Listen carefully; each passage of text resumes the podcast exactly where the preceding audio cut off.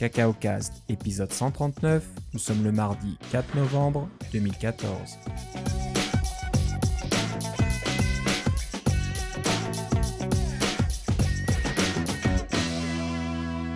Bonjour et bienvenue dans ce nouvel épisode de Cacao Cast. Comme euh, d'habitude, Philippe Casgrain est avec moi. Comment ça va, Philippe? Ça va très bien. Et toi, Philippe? Ça va très bien. On a survécu à l'Halloween. C'est ça. Je sais pas. On on m'a caché les, friandises, donc euh, ça va. On a évité le coma diabétique. C'est ça, j'ai fait attention cette année. En, général, les années précédentes, j'avais tendance à finir le surplus de mes enfants. Et cette année, non, non. Et les enfants, ils sont, bah, on les oblige un petit peu, ils font le tri. Donc ils récoltent euh, des tonnes et des tonnes de friandises. Et puis évidemment la taxe maison. C'est un, un impôt, là, finalement. Ouais, un petit peu, mais moins qu'avant. Donc là, ils font le tri, ils trient un peu toutes les choses par catégorie. Et on leur dit, voilà, vous gardez juste euh, ce qui vous plaît, euh, vos, friandises préférées dans un petit paquet, là. Et tout le reste, on s'en débarrasse, on les redonne, euh, je sais pas, on trouve, on trouve quelqu'un à, à, qui donner ça, on les amène au travail, à droite et à gauche. Et voilà, parce que sinon, c'est infernal, quoi. Il y, a des, il y a des cochonneries à manger pendant des, des mois après. Donc, il faut arrêter ça, c'est une mauvaise habitude. Voilà, donc c'était pas mal. Euh, le temps était moyen pour nous. On a été à Toronto faire ça. On a, pris le ah, mais ça, explique pourquoi tes friandises n'étaient pas si bonnes que ça. Hein. Ça va être pour ça. Voilà. Désolé pour nos amis de Toronto euh, s'ils nous écoutent. Euh, voilà, j'ai bah, vécu à Toronto plusieurs années, donc on a pas mal d'amis là-bas. Puis c'était une, une, occasion d'aller leur rendre visite, d'aller faire le fameux trick, trick or treat dans les rues là-bas. Mais il pleuvait, donc c'était pas terrible. Je sais pas s'il faisait un meilleur temps. Euh, il y a annoncé de la pluie ici, mais finalement ça s'est bien passé. Euh, il faisait frais, mais ça s'est bien passé. J'imagine que toi, tu le fais plus trop, tes filles sont. Ah, ma plus jeune le fait, euh, moi, Ah, quand même. Mhm. Avec un costume et tout, là. Ok, donc mm. c'est pas fini. Non. pas fini, c'est bien. Moi, je lui ai dit, tu peux continuer de passer l'Halloween tant que tu, te, tu mets un effort pour vraiment te faire un costume et des choses comme ça. Tu fais pas juste comme des adolescents blasés qui vont juste passer aux portes parce qu'ils peuvent passer aux portes. Là. Ouais, Mais elle fait ça avec des amis et puis ils vont se promener et puis ils s'amusent. Ils, sont... ils un groupe de 10 et puis non, ça va très bien. Oh bah c'est excellent. Mm-hmm. Et toi tu restes à la maison et tu distribues euh, les friandises Ouais ben nous on a arrêté de distribuer parce que notre, notre euh, rue, euh, il y a plus personne qui le fait puis on, se retrouvait avec des tonnes à pas distribuer finalement là, parce que c'est une question de configuration. C'est sûr qu'on pourrait mettre un peu plus de un peu plus de citrouilles et des choses comme ça, mais il y a certaines années où on se faisait piquer nos citrouilles ou pire on les retrouvait dans la rue écrasées, alors on, a décidé qu'on laisserait faire. Ah, ok. On donne autrement. Autrement, c'est une bonne chose. Bah nous on n'était pas là, donc euh, problème résolu. C'est ça. bon, on a, on n'est pas là pour parler que de, de l'Halloween, heureusement. Sinon, euh, je pense que notre seul auditeur aurait arrêté de nous écouter depuis longtemps. Oui, c'est ça. Mais là, j'espère qu'il est encore là, ou elle est encore là. Encore là, voilà. Faut tenir bon, on est toujours là. Euh, donc on va parler de la conférence Coco Love. Tu es donc allé à Philadelphie en fin de semaine dernière Non, il y a, presque deux semaines maintenant. Deux semaines. Donc, euh, une long voyage en voiture, si je comprends bien. Oui, et surtout, euh, oui, ça a été, ça a pris un certain temps pour se rendre. J'avais pas les moyens de me rendre en avion, alors j'ai décidé de louer une voiture. Et il s'avère que de passer la frontière quand on est un gars tout seul dans une voiture louée avec très peu de bagages, c'est plus difficile qu'on pense. oui, mais j'ai fini par passer la frontière, me rendre aux États-Unis, euh, me rendre à Philadelphie sans trop de sans trop de problèmes. Évidemment, j'ai attrapé du trafic comme j'en aurais jamais pensé, mais euh, c'est pas grave, tout s'est bien passé. Je suis arrivé euh, juste à l'heure pour le début de la conférence. Et puis, euh, j'ai sans, sans, tout vous raconter, parce qu'on me dit que les vidéos vont sortir bientôt, ce qui est un, ce qui était impressionnant. Je, sais ce que ça prend de faire des vidéos. Euh, et en passant, les vidéos de NS North commencent à sortir, là, juste pour faire un petit aparté. Là, vous pouvez aller voir sur nsnorth.ca, il y a un lien pour les vidéos. Euh, je vous encourage à, aller jeter un coup d'œil. On a, commencé à les sortir et ça va vraiment bien. Mais euh, bref, sans vouloir trop vous vous, détailler toute la conférence. C'était vraiment une conférence avec beaucoup d'inspiration et beaucoup de, personnes très intéressantes à, entendre sur euh, toutes sortes de sujets qui ont à peu près tout le temps rapport avec la disons la, programmation ou le design ou le fait de créer des, logiciels. C'est pas tellement la programmation euh, euh, dire voilà, je m'assois à un clavier et je démarre Xcode. c'est vraiment plus la programmation au sens large, le, fait de créer quelque chose qui est un qu'on connaît tous, j'espère, tous et toutes, euh, qui, est un, qui est un logiciel. Alors, ça, implique du code, bien sûr, mais ça implique du design, ça implique un certain, un certain marketing, ça implique un certain euh, euh, étude de marché, ça implique une certaine accessibilité. Et puis, pour éviter de vous donner la liste au complet de ce que j'ai vu et de tous les contacts que j'ai faits, je vais vous mettre en lumière deux, deux conférences que j'ai vues. Deux, deux, conférenciers que j'ai vu que j'ai beaucoup apprécié. Le premier, c'est euh, Austin Serafin, qui est un programmeur euh, Mac maintenant. Il, programme avec euh, Ruby Motion. Mais ce qu'il y a de particulier, c'est que Austin est aveugle depuis la naissance.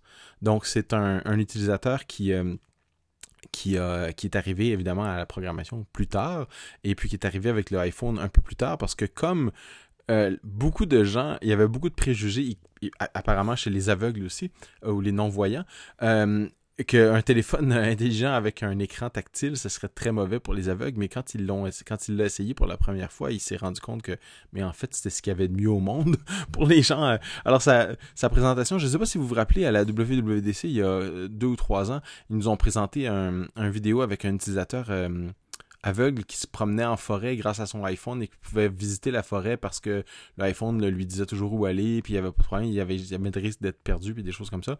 Euh, c'était c'était un, vidéo qui était très bien fait, mais de pouvoir, d'avoir euh, Austin en personne qui nous raconte ses propres euh, expériences euh, avec le iPhone, tant au niveau de la programmation que de l'utilisation et de qu'est-ce que c'est de la vie d'une personne non-voyante et comment ça ouvre tellement de choses d'avoir un téléphone intelligent et surtout qu'il y a des applications qui sont accessibles. c'était assez euh, c'était fascinant. J'étais bien content de pouvoir lui parler après euh, et puis d'en apprendre plus sur son expérience. Je vais vous raconter euh, une anecdote. Le, gros de sa, présentation, c'était de dire quand on est non-voyant, il y a toutes sortes d'outils qu'on peut utiliser pour, par exemple, un, truc qu'on pointe vers une, un objet et qui va nous dire quelle couleur il est. Alors pour nous, quand on est voyant, enfin moi je suis voyant, je sais pas, il y a peut-être, on a peut-être de nos auditeurs qui sont non-voyants aussi, là, mais on, se dit, on pense pas à ça. Qu'est-ce que c'est que la couleur de quelque chose Est-ce que c'est important puis des choses comme ça parce que c'est toujours, c'est toujours présent. C'est un attribut de la chose qu'on voit, qu'on voit là un peu comme le toucher puis des choses comme ça. Mais lui, il avait besoin d'un objet qui coûtait 4 ou 500 dollars, euh, même jusqu'à 2000 dollars dans certains cas, pour pouvoir lui dire quelle était la couleur d'un objet. Euh, et puis quand sur son iPhone, il y a une application à 5 dollars qui fait ça. Alors qu'il va simplement. Puis c'est même pas une application qui est conçue pour être accessible, c'est juste une, application qui va te dire la couleur de ce qu'il voit parce que euh, fait de la conversion de, du RGB finalement en, une couleur ou en approximation de couleur. Et puis, quand il a vu ça sur son iPhone, il a dit euh, je vais, je vais y acheter l'application tout de suite. Et puis il a démarré et puis ça a dit noir, noir.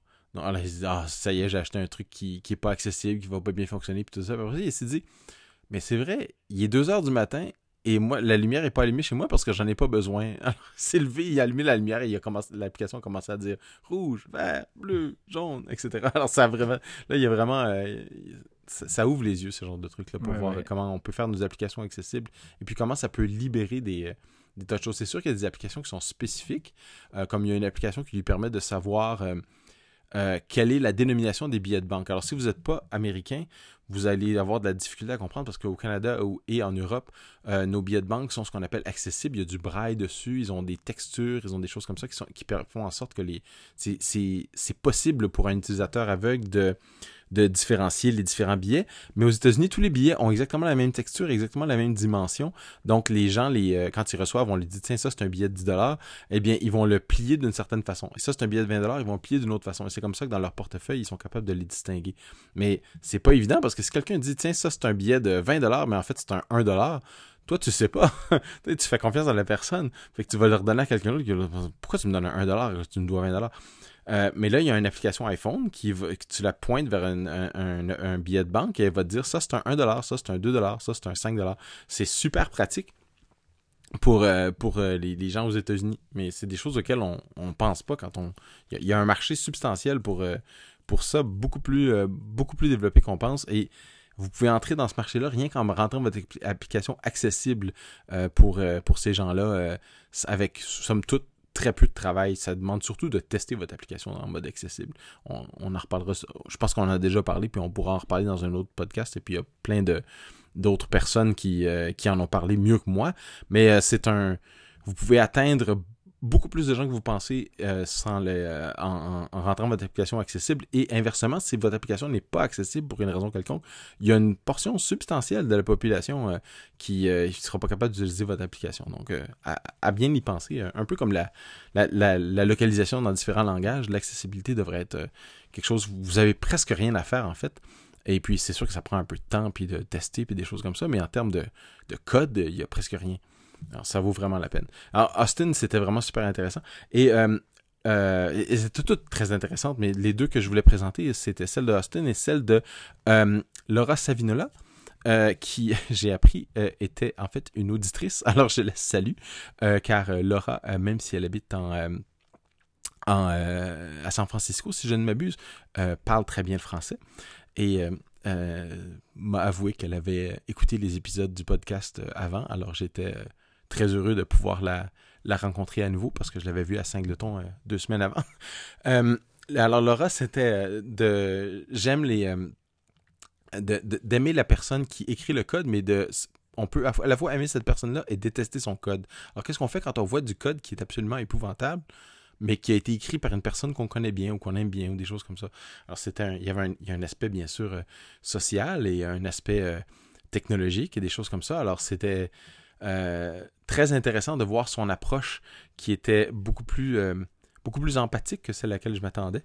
Euh, parce que des fois, en fait, cette personne-là, en plus, c'est nous. Hein. On écrit du code, puis six mois plus tard, on regarde le code qu'on a écrit, puis on dit, mais qui était le crétin qui a écrit Ah, c'est moi.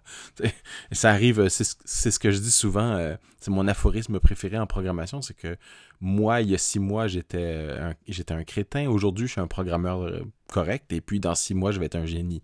Alors, c'est le, genre d'approche euh, qu'il faut avoir euh, envers soi-même, mais aussi qu'il faut avoir envers les autres. Et c'est très important de voir comment les autres peuvent évoluer avec le temps et devenir s'améliorer et comment est-ce qu'on peut gérer ce genre de, de situation-là, soit dans un milieu de travail ou dans, un, dans du code open source ou des choses comme ça. Euh, j'ai trouvé, trouvé ça très intéressant. J'ai hâte que la vidéo sorte pour que vous puissiez en profiter aussi. Donc, c'est les deux que je voulais euh, souligner. Il y en avait beaucoup d'autres qui étaient bien. Notre ami euh, Joe Steplinski qui était là à NS North, Rob Ryan qui était là à NS North, Dave Wiskus était là aussi, Amanda Rossler qui travaille chez euh, Tokaboka, si je ne m'abuse. Ils font des, jeux pour enfants qui sont très rigolos. Euh, il y avait beaucoup, beaucoup de gens qui étaient vraiment bien. Euh, en fait, tout le monde était vraiment bien, mais je pourrais pas tous les nommer parce qu'il y avait vraiment beaucoup de monde. ils ont déjà annoncé qu'ils allaient faire une édition 2015. Donc, j'en profiterai, si j'étais vous, de penser à aller faire un tour à Philadelphie au mois d'octobre. Voilà, en plus, c'est une belle euh, ville à visiter, vous pouvez en profiter. Oui, oui, c'est ça. Beaucoup d'histoires. Mhm. Euh, bah, pendant que tu parlais, je regardais la, page euh, cocolove.org et il montre un peu des tweets et des photos de l'événement.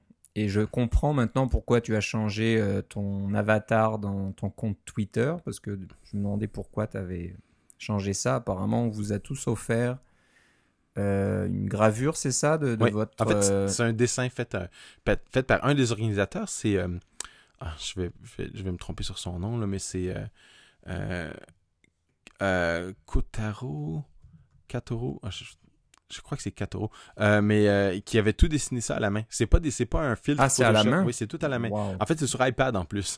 Alors, ils ont tous, ils, ont tous refait à la main. Alors, c'est de, c'est de l'art euh, de l'art signé. C'est vraiment bien. Alors, euh, ils nous ont donné la, version. Euh, tous nos badges avaient notre dessin dessus.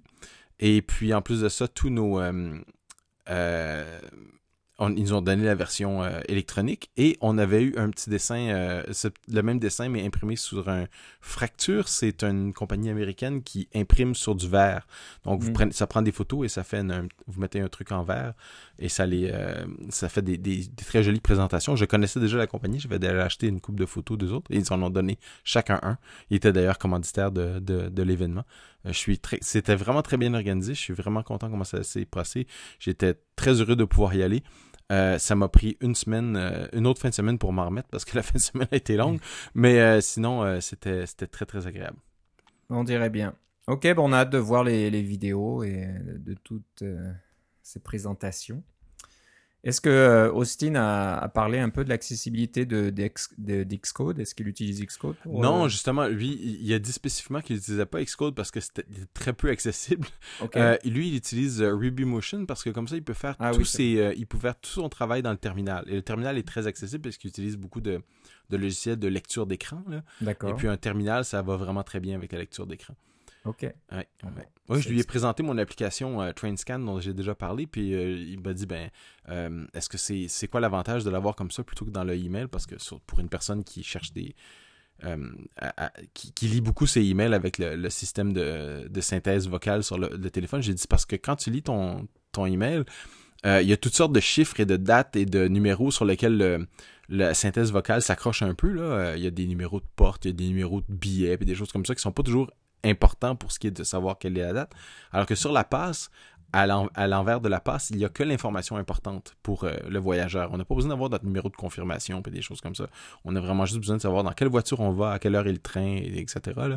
Euh, donc, euh, niveau accessibilité, Passbook, c'est vraiment très bien quand on met les bonnes informations, évidemment. chose que je crois que j'ai fait et il a fait un grand sourire. J'étais bien content. Ok, excellent. Donc voilà, on est bien content de savoir qu'il y aura une deuxième édition en octobre 2015, comme tu l'as dit, et on peut inscrire, s'inscrire déjà, juste mettre son adresse courriel hein, pour être euh, mis, à jour quand les billets seront en vente. Mais voilà, si ça vous intéresse, euh, c'est le moment au moins de s'inscrire pour pas louper l'opportunité quand elle se présentera. Ok, donc euh, bah, c'est bien, merci pour ton, ton, petit compte rendu. Donc, euh, comme tu le disais aussi, ne pas louper les vidéos de NS North euh, qui commencent à arriver. Là, il y en a deux, deux ou trois déjà? Euh, c'est ça, il y en a au moins deux. Il y a la keynote de Don Melton. Et puis. Charles Perry. Charles Perry. Donc, c'est très bon aussi pour ceux qui n'ont pas eu la chance de venir au mois d'avril cette année. Ou même si vous êtes venu vous vous en rappelez plus. On ne rappelle plus. Bah moi, celle de Don Melton, j'avoue que j'ai pas encore eu le temps de la regarder, mais il faut que je la regarde parce que j'ai pas pu venir. j'avais une autre, euh, comment dire, une autre obligation euh, le, premier soir, donc j'ai loupé euh, la présentation de Don Melton, Don Melton qui était excellente. Donc j'ai hâte de voir ça. C'est juste de trouver le temps de faire ça. Mais je vais le faire, il n'y a pas de problème. maintenant, on va parler d'un. Qu'est-ce qu'il y a d'autre dans les news? Je pense que oui. On va parler de une mini controverse. C'est pas. Non, c'est pas une controverse. C'est pas quelque chose de, ouais, de, très important. Oui, vas-y. Oui, oui, c'est ça. Ce que je voulais dire, c'est que ceux qui me suivent sur Twitter ont vu, euh, ont vu que j'avais, euh, j'avais parlé avec une, une compagnie euh, au sujet de. Puis j'ai parlé à quelques autres personnes aussi au sujet de, de, de techniques de distribution et de protection contre les, les différents virus, etc ce que je veux dire, c'est que si vous distribuez une application, euh, que ce soit sur le Mac App Store ou euh, par, vous-même euh, votre, avec vos propres logiciels ou vous faites du, des, distribuer des logiciels libres et des choses comme ça, d'avoir votre application qui est signée, donc avec le Developer ID, là, le, le, certificat qu'on peut obtenir d'Apple, oui, il y a une dépense à faire. Je crois qu'il faut être membre du, du, euh, du programme d'Apple à 99$ pour avoir accès à ce certificat-là. Mais ce que ça fait, une fois que votre application est signée, c'est que la plupart des gens, la très grande majorité des gens vont pouvoir euh, ouvrir votre application en double-cliquant dessus et en ayant évidemment l'avertissement que cette application a été téléchargée d'Internet par, euh, je sais pas moi, Safari ou Chrome à telle date. Là, et puis ils vont avoir cet avertissement-là une fois et c'est tout. si votre application n'est pas signée, euh, j'ai l'impression que bien des développeurs se rendent pas compte que vous pouvez pas facilement ouvrir cette application-là. Oui, on peut faire un clic droit sur l'application, choisir ouvrir et entrer son mot de passe d'administrateur pour ouvrir l'application, chose qu'on a besoin de faire juste une fois, on s'entend. Mais euh, c'est pas euh, c'est souvent une barrière pour bien des gens que de dire euh, ah moi la version par défaut c'est pas juste d'avoir des applications du Mac App Store ou d'avoir n'importe quelle application de n'importe où on parle évidemment de Gatekeeper dont on a parlé à plusieurs reprises. Le, truc par défaut c'est vraiment d'avoir les applications signées plus le Mac App Store. Euh, moi c'est ce que j'utilise personnellement et je suis pas le seul. Et si vous êtes développeur et que vous avez décidé de, de permettre toutes les applications sans avoir le besoin de de d'avoir aucune identification. C'est parfait, vous avez parfaitement le droit, mais il faut pas oublier euh, tous les utilisateurs qui fonctionnent avec les trucs par défaut. Donc, euh, c'est juste un petit plaidoyer pour dire euh, n'oubliez pas, signez votre application parce que vous n'avez pas vraiment de, de, chance, de deuxième chance pour faire une deuxième, une première impression. La première impression, c'est quand on double-clique votre application, on a quel genre de message? Est-ce qu'on a le message, cette application euh, n'est pas autorisée, mettez-la à la poubelle, ou cette application euh, euh, a été téléchargée, voulez-vous l'ouvrir? Oui, non, et puis on, clique dessus. Le message habituel versus un message de qui, fait un peu peur des fois à certaines personnes. Donc, c'est plus de vous, rappeler que même si vous distribuez d'applications sur le Mac App Store, des fois, vous voulez envoyer des bêtas à des gens et des choses comme ça, bien, signez tout. Signez vos bêtas, signez vos, euh, applications en logiciel libre. Euh, si, vous êtes, si capable, si vous avez une, distribution de version compilée, n'importe quel code compilé, si vous le distribuez, essayez de mettre une signature dessus parce que ça va euh, vous faciliter la vie pour,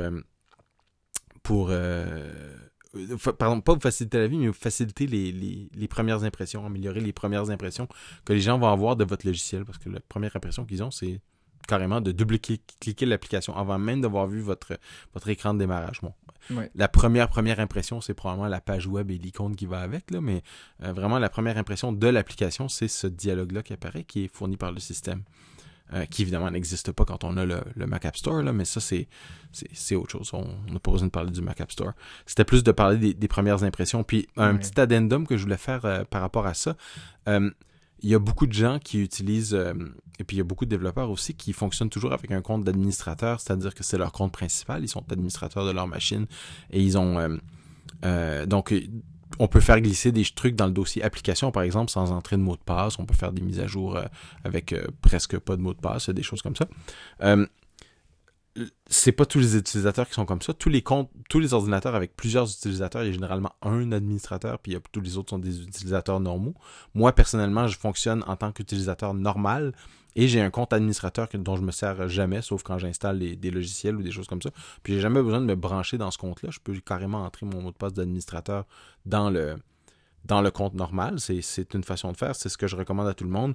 Ça évite euh, tous les problèmes de, de, de et de contrôle à distance et des choses comme ça. On en a un qui, qui, a été annoncé, là, euh, qui serait probablement un truc euh, spécifique à Yosemite qui devrait être réglé bientôt, mais dont on n'a pas les détails, mais qui ferait en sorte que si vous êtes un utilisateur administrateur, ce programme-là ou ce virus-là ou quelque chose comme ça peut prendre le contrôle de votre ordi grâce à une faille logicielle. Si vous n'êtes pas administrateur, il peut vous prendre le contrôle de votre ordi. Alors, c'est un niveau de sécurité de plus. Donc, c'est juste un rappel pour tous nos amis euh, développeurs de simplement euh, penser que la plupart des utilisateurs sont euh, n'ont pas les, ont les restrictions de base, c'est-à-dire les applications signées, et aussi qu'il y a beaucoup d'utilisateurs qui ne sont pas administrateurs de leur machine. Ouais, c'est une, une, bonne chose. Donc, c'est bien, bien de parler de ça. On va pas donner le lien de, de l'application euh, en cause entre guillemets euh, parce qu'on veut pas faire non plus de la publicité négative. C'est, un développeur indépendant qui, qui fait ce qu'il peut, mais on, mettra un lien euh, sur la conversation sur Twitter. Donc si ça vous intéresse de, de voir un petit peu quelles, étaient les motivations de ce développeur de ne pas signer son application et un peu de voir les réactions d'autres développeurs, c'est intéressant de regarder ça de plus près. Euh, un petit peu dans la, dans la même, euh, dans le même domaine de, distribution de version bêta, il y a une autre façon aussi de le faire euh, sur iOS, c'est d'utiliser des plateformes de distribution de version bêta comme TestFlight. Comme vous le savez, TestFlight a été racheté par Apple il y a quelques mois et je pense qu'ils se sont jamais arrêtés de, de, fonctionner. Hein. Je pense que toujours, toujours resté plus ou moins en marche. Ils ont juste arrêté le support euh, Android et Windows Phone ou je ne sais quoi euh, qui avait peut-être. Oui, mais je pense que tu pouvais même pas avoir de nouveaux comptes. si tu avais déjà un compte, ça continuait à marcher, mais si tu n'avais pas de nouveau compte. Donc ils l'ont voilà, ils l'ont un petit peu suspendu, mais apparemment c'est revenu. Hein. donc c'est à nouveau disponible. Et euh, on a notre auditeur, je rigole, hein, il n'est pas tout seul, il y en a plusieurs, j'espère, mais notre au moins auditeur, deux. au moins deux, notre auditeur de, de, longue date, Gilles Daquignou, euh, de Big Papou, euh, nous envoie un petit, un petit courriel nous demandant notre avis au sujet de Test Flight. Donc c'est vrai que la, test, la, la, version Test Flight à la sauce Apple, comme dit Gilda, ben c'est différent parce que maintenant il faut aussi passer par une phase de de revue chez Apple. Hein. C'est pas comme l'App Store, mais presque. Donc on ne peut pas librement distribuer ces versions bêta. Il faut qu'Apple regarde, donne son de son approbation là, vérifie, je sais pas, je sais pas ce qu'il vérifie. Bon, il vérifie certaines choses. Je me demande si dans certains cas, c'est pas simplement une vérification automatisée là, pour dire euh, est-ce que vous appelez des API, euh, des choses comme ça, et puis euh, est-ce que vous êtes signé correctement, est-ce que vous avez bien les vous avez bien les, les bons les bonnes permissions sur les vous voulez avoir accès à la caméra, vous voulez avoir accès au calendrier, des choses comme ça. Est-ce que c'est toutes ces choses-là sont, sont présentes? Et puis si oui, on, on accepte. Mais sinon, est-ce qu'il y a une personne qui va voir? Est-ce qu'il y a une différence dans entre euh, les euh, quand on, fait notre mise à jour euh, d'une bêta parce qu'évidemment des bêtas on fait beaucoup plus souvent des mises à jour que des que sur le App Store sur l'App Store mais le c'est que vous, pouvez spécifier est-ce que ce bêta là a beaucoup de des modifications majeures ou simplement des modifications mineures? Et puis normalement ça ça devrait aller dans deux styles de revue différents, si on veut. Là. Un qui est plus en détail, puis l'autre qui est plus automatisé. On n'a aucune confirmation de ça, c'est plus la, la spéculation euh, face euh, aux, différentes options que présente Apple et aux différents temps de revue qu'on a. Mais ce que notre auditeur nous disait, c'est que pour lui, ça prenait presque autant de temps de ou même quasiment plus de temps de faire la, la, la revue de la bêta que ça n'en faisait de faire la, revue pour l'App Store. Alors, il se demandait si ça valait vraiment la peine de distribuer les bêtas avec TestFlight. Et lui, il restait avec euh, Crashlytics, qui est un service euh, qui permet aussi la distribution de bêta, un peu comme Hockey App et d'autres services. Vous pouvez faire toutes sortes de recherches pour découvrir des, des, des services comme ça qui vous permettent de distribuer des bêtas. Euh, donc ça, ça, l'a, embêté un peu. Moi, je ne l'ai pas encore utilisé. Je m'attends à l'utiliser bientôt pour une, une prochaine version de TrainScan. Mais euh, j'ai bien hâte de voir le, comment le système fonctionne. Donc, j'ai pas encore d'avis. Mais ce que j'ai entendu des gens que je connais et qui ont euh, utilisé le service, c'est qu'en général, ça va relativement vite pour euh, moins, de, moins de 24 heures et quelquefois même juste une trentaine de minutes pour l'approbation d'une bêta par TestFlight. Donc, euh, à voir. Ce qui est intéressant, c'est que TestFlight maintenant euh, supporte jusqu'à 1000 testeurs. Donc, euh, c'est bien. Et, je me demande si Apple n'a pas fait ça pour ses gros clients. Donc, les hmm. Facebook de ce monde, etc., qui veulent envoyer une version à, des centaines de jusqu'à un millier de testeurs. Parce que c'est rarement le petit développeur indépendant comme nous là qui, qui ont besoin de, non, c'est ça. De plus d'une centaine ou 200 testeurs. Donc on se demande si c'est pas fait pour eux. Hein. C'est surtout pour les grosses compagnies. Et bon, bon, bah, c'est disponible pour nous aussi. Mais euh, voilà, donc euh, c'est intéressant. Il y, a, il y, a, des plus et des moins, j'imagine, dans cette solution. Ce qui est de vraiment bien, c'est que c'est 1000 testeurs, donc c'est 1000 adresses. Et puis chaque testeur a un nombre, euh, un certain nombre d'appareils qu'on n'a pas besoin de contrôler. Donc il faut avoir un iPhone, un iPad, un vieux iPhone, un nouveau iPhone et puis, c'est vraiment par adresse. Donc, c'est beaucoup plus facile à gérer que de toujours récupérer les, euh, les euh, identifiants uniques de chaque appareil. Et puis, quand les personnes achètent des nouveaux appareils, il faut retirer les vieux appareils. Puis des choses, il y avait tout un, tout un entretien qu'il faut faire sur cette liste-là. C'est assez embêtant. Ouais, ouais. Donc, c'est beaucoup mieux à ce niveau-là. C'est sûr que Apple a maintenant tout le contrôle. Donc, ils peuvent faire un peu ce qu'ils veulent. Et c'est toujours gratuit. Donc, euh, bon, c'est intéressant pour ça aussi. je pense qu'il y a d'autres solutions qui sont payantes. Mais, mm faut voir ce que. Je crois que Crashlytics c'est gratuit par exemple. Ah, c'est gratuit peut-être, je sais. C'est Hockey App qui est payant. Un service payant que beaucoup de monde utilise parce que ça fonctionne vraiment très bien. Ok. Donc, euh, ben, on verra ça. Euh, je pense que moi, j'utilise TestFlight dans le temps. J'étais content avec ça. Ça marchait bien. Et puis, bon, c'est sûr que TestFlight a légèrement disparu. Donc, il y a beaucoup de développeurs qui sont passés euh, ailleurs, comme chez Hockey App.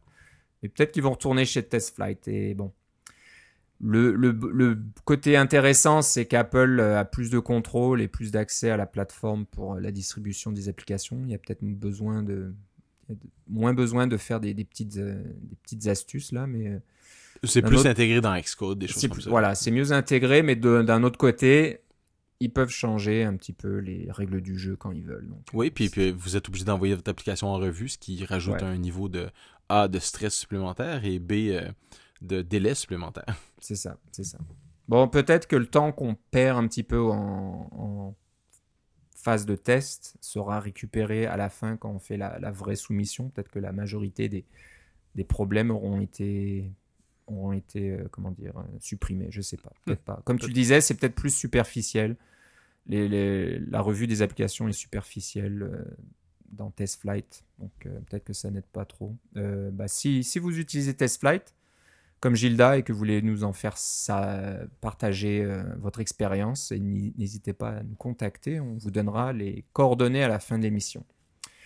il y a quelques temps, je me demande si c'est pas dans le dernier épisode, je parlais ou j'évoquais peut-être, sans me souvenir du nom, comme d'habitude, d'un d'une ressource qui s'appelle iOS Support Matrix. Euh, j'en ai parlé dans le temps. Si on fait une recherche dans, dans les notes de, de, nos émissions, ça doit remonter à un certain temps, mais euh, c'est une ressource qui me plaît vraiment parce qu'elle vous montre tous les appareils iOS depuis euh, l'iPhone d'origine. on, parle, on, parle, de l'épisode 102 du 20 mars 2013. Voilà, donc on en a déjà parlé, donc euh, pourquoi j'en reparle à nouveau? Ben, C'est qu'avec la sortie de ces nouveaux appareils, hein, donc euh, il y a pas mal de nouveautés, euh, l'iPad mini 2, l'iPhone 6, l'iPhone 6 Plus, l'iPad Air et l'iPad... non, peut-être le mini 2 était déjà dedans, je sais pas, mais le mini 3... Ah non, le 2 et le 3 finalement sont nouveaux que je dise pas de bêtises. Ouais, ils sont non 2013. Donc pardon, c'est de l'iPhone 6 à l'iPad Mini 3. Moi, je m'y perds. Heureusement qu'il y a, heureusement qu'il y a ce, document. voilà, c'est ça. Donc c'est présenté sous la forme euh, d'un graphique. Vous pourriez presque le mettre en fond d'écran pour ceux qui travaillent vraiment tout le temps dans, dans cet univers-là. Euh, mais c'est bien parce que ça montre donc toutes les générations, toutes euh, les fonctionnalités, donc des petits icônes qui montrent si le, Touch ID est présent, s'il y a un GPS, s'il y a un accéléromètre, etc. Donc vous pouvez savoir tout, ce qui est supporté par tous ces appareils-là. Donc euh, c'est utile quand on fait du développement pour se dire, voilà, je vais, je vais peut-être utiliser le GPS, quels vont être les appareils qui vont supporter le GPS dans mon application. Ça montre aussi les versions maximum et minimum supportées par chaque plateforme. Donc, euh, on peut voir que certains sont bloqués euh, iOS 4.3 euh, dans certains les vieux iPods là, non 5.1 oui, 4.2 pour l'iPod Touch première génération, on peut monter à la 5.1 pour l'iPod Touch deuxième génération, je pense que c'est ça et bon jusqu'à aux dernières versions bien sûr qui fonctionnent avec iOS 8.1. Donc, euh, bah, une très bonne ressource. Euh, elle a été donc mise à jour. Elle est, euh, maintenue. J'avais un peu peur que la personne, Richard Stilling, je crois, ne, l'utilise plus, ne le supporte plus. Mais non, non, non c'est revenu, c'est toujours à jour. Donc, c'est intéressant. Donc, si vous allez sur le site iOS Support Matrix, iOS S U P P O R T M A T R I X .com, vous verrez ce beau beau fond d'écran, là, comme je l'appelle. Euh, un petit bémol pour moi, c'est que je ne vois pas la résolution euh, des écrans de, chaque modèle. Donc, euh, le... on peut savoir si un modèle est Retina ou pas, mais c'est tout. Je pense qu'on, à moins que je le vois mal, ça soit dans un coin, mais je pense pas. On voit pas les dimensions de l'écran et puis la densité des pixels. Ça serait quand même pas mal. C'est au moins la, dimension de l'écran et vraiment, ça c'est vraiment important. La densité l'est peut-être un peu moins, mais c'est quand même intéressant à savoir. Donc j'espère que ça sera rajouté un jour. Il faudra peut-être que j'envoie une petite note à, Richard pour lui en faire part. Donc voilà, c'est une bonne chose. Euh, pendant qu'on préparait l'émission et que je t'ai évoqué iOS Support Matrix, ça t'a fait penser à un autre, à une autre ressource. Et j'arrête le téléphone, la sonnerie de mon téléphone. Désolé pour ça. Euh, on va continuer quand même. Euh, c'est les, les aléas du direct. Euh, tu disais donc qu'il y avait une autre source de notre ami James Dempsey, qui est connu plus pour sa musique que pour cette ressource-là. Donc, je te laisse nous en parler. C'est ça. Alors, James Dempsey qui fait évidemment des, on t'a dit de la musique, il fait aussi des conférences dans les dans les CocoConf, etc. Il fait de, des, petits programmes aussi. Il a travaillé longtemps chez Apple. Il a fait cette ressource-là qui est simplement une, une présentation euh, de la de chaque appareil, euh, que ce soit des iPod, iPad, iPhone, etc., avec les, les euh, dimensions.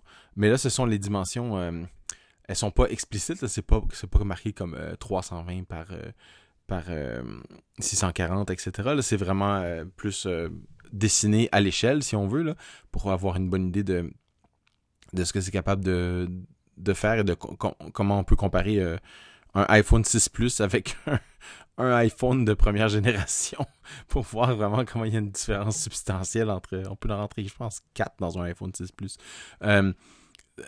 Euh, et tous les processeurs ils sont là. C'est, et c'est une jolie représentation visuelle qui est, ma foi, assez bien faite, là, qui vous donne vraiment un, aperçu de la, de la, de ce qui est courant finalement, parce que il n'y a, pas a pas le iPhone 3GS et des choses comme ça, puis les iPods de première génération. C'est plus de euh, ce qui est supporté en ce moment. Si vous voulez déployer une application aujourd'hui euh, pour, euh, pour iPhone, vous voulez envoyer ça sur iPhone ou iPad sur le App Store, vous voulez quels sont les, différents appareils qui existent, quelles sont les différentes puces qui existent, quelles sont leurs, leurs dimensions approximatives, c'est une, une autre bonne référence. C'est pas mal. C'est un, un, peu plus euh, visuel, on va dire, que iOS Support Matrix. Donc, on voit donc les tailles d'écran un peu plus, euh, un peu plus à l'échelle. Et puis, on voit avec un code de couleur quelles sont les versions qui sont supportées pour chaque, euh, chaque appareil, et y compris les puces aussi. On part donc de la 4 jusqu'à la 8X. et puis voilà, c'est sûr que c'est un problème. Il il y, a plusieurs podcasts qui parlent de ce problème de de iOS 8 qui supporte jusqu'à jusqu'au A5. Oui, c'est ça. Et c'est un peu un problème pour les surtout les développeurs de jeux ou d'applications intensives. Ça, ça va être un petit problème. Donc, euh, on va, je pense que tout le monde va avoir hâte que ces A5 disparaissent avec euh, iOS 9, j'imagine. Moi, plus, plus que le fait que les A5 disparaissent, c'est que les appareils avec 8 gigs de mémoire devraient disparaître. Aussi, oui c'est vrai qu'il y a un peu de ça qui, pose problème. Donc voilà, c'est sur euh, le site de James Dempsey, J-A-M-E-S-D-E-M-P-S-E-Y.net. Et puis, euh, bah, si vous allez sur son site, vous pouvez aussi euh, acheter son nouveau disque qui s'appelle Backtrace de James Dempsey and the Breakpoints. pour ceux qui ont la chance d'aller à la WWDC à San Francisco, en général, James fait un concert tous les ans. Donc euh, quelque chose à, voir. C'est puis bon, euh, si vous n'allez pas à la WWDC ou en attendant euh, juin l'année prochaine, vous pouvez toujours charger son, télécharger son disque. Voilà, on lui fait une petite publicité là en passant, mais c'est vraiment un, bon clin d'œil et c'est très rigolo d'écouter. C'est de la bonne musique, mais les textes sont vraiment si, vous êtes un développeur Mac ou iOS, vous allez vous reconnaître. Il y a au, il y a au moins une chanson qui, ça va vous ça va vous toucher personnellement. Il y aura voilà, il y a une chanson sur chaque chaque sujet qui est proche là de, de vous, c'est sûr. Il n'y a pas de problème. Bon, on va finir euh, l'épisode par un, petit toolkit là, GitHub. Ça fait un bout de temps qu'on n'est pas allé sur GitHub, les pauvres, on les a laissés de côté là parce qu'on avait tellement de choses à, raconter euh, ces dernières semaines. Mais non, non, ils sont toujours là. Et euh, comme d'habitude, il y a toujours une tonne de frameworks et d'outils de, et tout ça sur GitHub. Ça, ça, n'a pas changé. Et Philippe, tu nous as dégoté une petite classe assez rigolote qui, qui utilise les fameux, euh, alors j'ose pas le dire, les GIF, les GIF, les GIF. Les, GIF. C'est, vous choisirez la façon de le dire, les GIF animés, mais ça s'appelle GIF HUD. Donc les HUD, c'est les Heads Up Display. On, en a déjà parlé, il y a beaucoup de classes qui faisaient ça. Ça s'utilise peut-être un petit peu moins avec iOS 8, je ah, trouve. C'est encore drôle. On a souvent, on a besoin de mettre quelque chose qui est en, en, surbrillance par-dessus euh, pour pouvoir vraiment euh, euh, présenter, dire que oui, je suis en train de faire quelque chose, mais c'est pas c'est pas ce à quoi vous vous attendez ou c'est pas vous, pouvez pas interagir avec le reste de l'application, vous pouvez juste attendre que ça ça passe. Alors au lieu d'avoir un petit compteur qui compte, disons, de 100 à 0, ou bien un petit, euh, un petit truc circulaire qui tourne, des choses comme ça, ben pourquoi, à la place de tout ça, on pourrait pas mettre simplement un GIF animé? Alors, les GIFs animés, évidemment, on retrouve ça un peu partout sur le net. Euh, il, y a même des, claviers que vous pouvez installer sur iOS 8 qui vont vous contenir des GIFs animés pour pouvoir mettre dans vos messages texte. C'est assez rigolo. Euh, mais euh, si vous, vous si vous interceptez des GIFs animés comme ça que vous aimez, vous voulez les présenter dans votre application sous la forme d'un de, ces, de ces fenêtres de progression, des choses comme ça, ou des, ces fenêtres par-dessus les autres, euh, GIF-HUD va faire ça, va rendre ça très simple pour vous avec euh, des, euh, une animation qui... Vous avez, vous avez rien à faire et vous avez des GIFs animés qui sont présentés. C'est voilà deux lignes, c'est GIF HUD set GIF with image name et vous donnez le nom du GIF et vous faites juste, juste un GIF HUD show. Voilà. Et c'est tout. Oui. Et c'est rigolo, donc voilà, il y a un petit Pikachu là qu'on voit courir dans, dans, l'exemple qui nous est montré sur euh, GitHub. Donc, allez sur le compte C-E-M-O-L-C-A-Y. Euh, désolé, je ne sais pas le nom du développeur. Là, je ne sais pas si c'est son nom ou quoi. Et euh, le, bah, le, framework s'appelle GIFHUD. G-I-F-H-U-D. voilà, on voulait finir par ce petit clin d'œil, c'est rigolo. Ça change, c'est vrai que ça change de, la, le petit circulaire, les, petits bâtons qui tournent là, c'est toujours un peu pareil, donc c'est bien de changer. Mais bon, faut peut-être pas en abuser non plus, soyez prudents avec ça.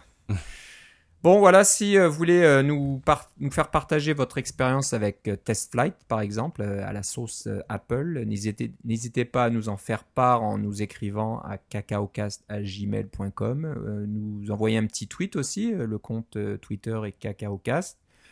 vous pouvez aussi nous laisser un commentaire sur le blog à cacaocast.com. Et vous pouvez aussi nous faire part de vos expériences avec d'autres euh, fournisseurs qui vous permettent de faire des bêtas. Ça, surtout si vous avez des, comparaisons à faire, c'est vraiment bien. Ça sera intéressant. Voilà. Donc nous, on aime toujours avoir des commentaires de nos auditeurs. Ça fait toujours plaisir. Donc n'hésitez pas à nous le faire savoir et à communiquer avec nous. Euh, si on veut communiquer avec toi en particulier, Philippe, où doit-on aller? On va aller sur euh, Twitter avec Philippe C, L-I-P-P-E-C, e oui. Voilà, et moi c'est Philippe Guitard, G-U-I-T-A-R-D, en un seul mot sur Twitter. Euh, bah voilà, ça finit notre épisode. Nous sommes le 4 novembre, le WatchKit n'est pas encore sorti. Mais quand Apple euh, donne un mois, en général, c'est plutôt vers la fin. c'est ça. Fait qu'on va sûrement avoir de quoi parler pour le prochain, les prochains épisodes. Voilà. Donc, on est toujours euh, à, l'écoute. Là, on, regarde toutes les nouvelles qui passent pour voir si le WatchKit va apparaître. Mais il Ce soir, les Américains sont très occupés avec leurs élections de mi-mandat. Alors, c'est ça qui arrive. Voilà. Donc, il n'y aura pas de WatchKit ce soir. Pourtant, c'est mardi. Mardi, c'est un jour de nouveauté chez Apple à ce niveau-là. Ouais, et mardi prochain, c'est l'armistice. Alors, peut-être qu'ils vont attendre encore un peu. Ouais, ouais. Donc, euh, bon, désolé il va falloir peut-être attendre mi-novembre pour voir ce fameux WatchKit apparaître. Bon, bah, c'est tout pour cet épisode. On se reparle dans deux semaines, toujours euh, suivant notre euh, calendrier régulier. Je te remercie Philippe. Moi aussi Philippe. On se reparle une prochaine fois. Salut. Bye bye.